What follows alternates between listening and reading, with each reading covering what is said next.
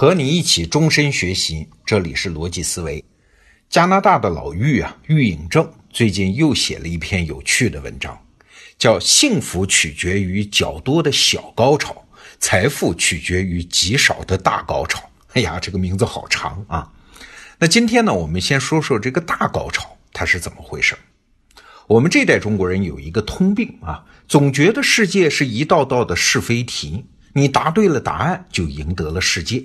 所以我们不断的求知嘛，不断的搞清楚是非对错嘛，其中一个目的就是要获得财富自由，这是我们少年时代一次次考试给我们落下的毛病啊。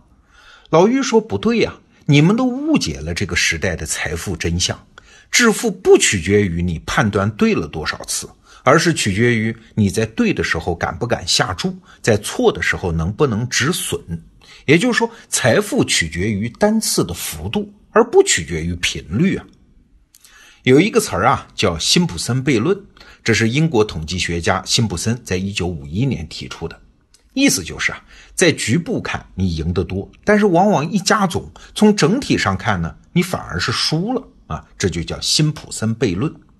这个从字面上理解有点困难啊。比如喜欢打麻将的人，其实都知道这个规律啊。多少次的小屁胡，通常一场下来不能赢钱啊，胡一次大牌才能奠定赢钱的局面。老玉呢是投资界的人，他就举了一个投资界的例子。我们都知道金融大鳄索罗斯吧？一九九二年著名的一战啊，他的量子基金狙击英镑，一次狂赚十亿美金。后来呢，一九九七年又狙击泰铢和港元，引发了亚洲金融风暴。当时的马来西亚总统马哈蒂尔说：“和索罗斯不共戴天啊！”因为他说：“我们花了四十年建立起来的经济体系，一下子就被这个有钱人给搞垮了。”不过这几次战役也奠定了索罗斯在金融市场上的大神地位。但是你知道吗？索罗斯这么牛，是因为背后有高人呐。这个人就是基金经理人德鲁肯米勒。索罗斯很多杰作的创意和操盘人都是这个德鲁肯米勒。索罗斯所做的交易中，百分之九十都是他的点子。不过事后，德鲁肯米勒说：“我从索罗斯身上学到很多，但可能最为重要的呢，并不是你是对的还是错的，而是在你正确的时候，你赚了多少嘞；而错误的时候，你又赔了多少嘞。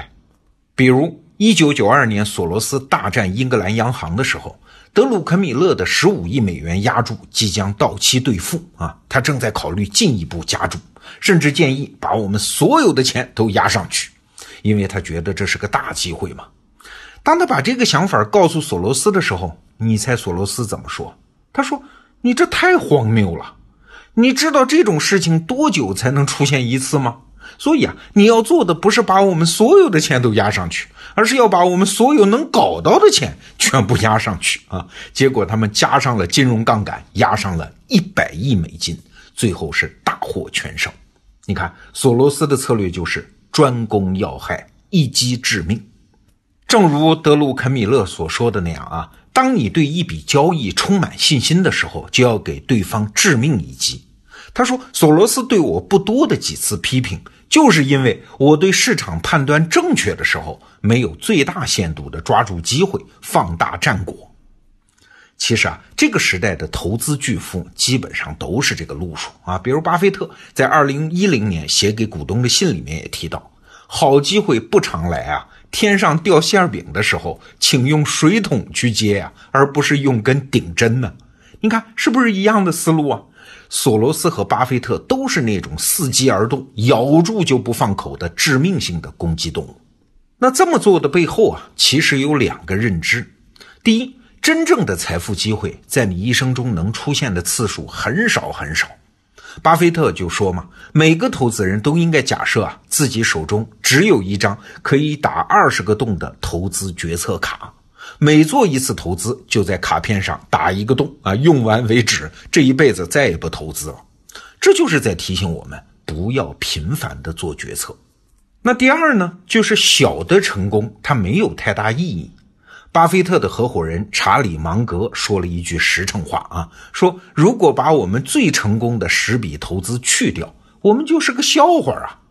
在真实的投资市场上，很多投资者是频繁买卖挣点小钱，期待积少成多，但是总体盈利并不多。哎，只要你用这种方式投资，一旦市场下跌，就全贴回去了。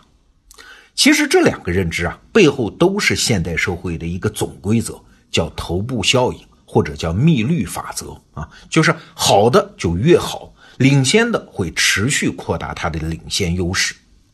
最近几年啊，其实不断有商业思想家在提醒我们注意这个趋势。比如彼得蒂尔在他那本著名的畅销书叫《从零到一》里面就总结啊，这个世界啊是不成比例的，它只符合二八定律啊。所以投资呢，只找最好的，因为最好的产生了更多的价值。投资家们就发现，他们投资的企业中，哎，收益第一名的收益超过其他的所有的总和。而第二名带来的收益呢，又超过了除了第一名剩下所有的总和。彼得蒂尔就举了个例子：美国有一家投资基金叫安德里森霍洛维茨投资基金，他们2010年啊，在 Instagram 的公司投资了25万美元。两年后呢，Facebook 用十亿美金买下了这家公司。那你算算啊，安德里森已经赚到了7800万美元。两年不到，哎，三百一十二倍的回报，这已经是一个奇迹了吧？但问题是，安德里森的基金规模是十五亿美元，如果一笔投资只能赚到七千八百万美元，那么他得找到十九个这样的奇迹才能收支平衡啊！这太难了，怎么可能找到十九个？理解了这一点，你就明白了为什么投资者总是对值得投资的公司投资的更多。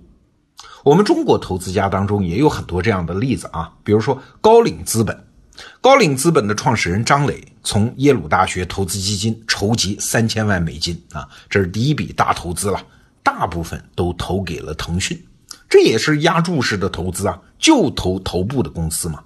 然后他又投资了京东，京东的刘强东呢，本来只想要七千万美元，哎，张磊说，你如果只要七千万，我就不投了呀。要投就投三个亿啊！京东上市之后，现在高瓴资本持有京东百分之十一点多的股份，是第四大股东，这就大赚了一笔呀。听到这儿，你可能会说：“哎，你说这个不就是让我们去豪赌吗？这样风险太大了呀。”确实啊，呃，搁我我也不敢，这不符合我们的常识和直觉。有一本很著名的书叫《怪诞行为学》，它的作者是麻省理工学院的前教授但艾瑞里啊。这书里就说啊，人们在面对多个选择的时候，即使明知其中一项可以获得最大成功，他们也不愿意轻易放弃其他选择。为啥？因为我们的大脑对于风险天然是排斥和抗拒的，所以能够获得财富上巨大成功的人才少嘛。他们就能克服这种心理上的本能吗？那你可能又会问了，我怎么才能把握那种关键机会呢？全部压注在上面呢？啊，这个问题我也不知道啊。我要知道，我早就是巨富了。甚至我觉得也没人能知道。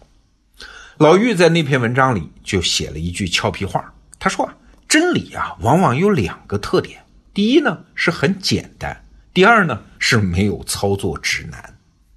所以啊，今天我们讲的只是一个现象，但是没有人能告诉我们把握这个现象的操作指南。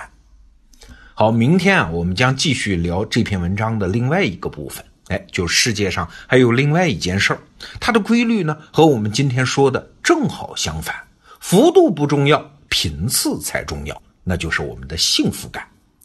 明天咱们接着聊。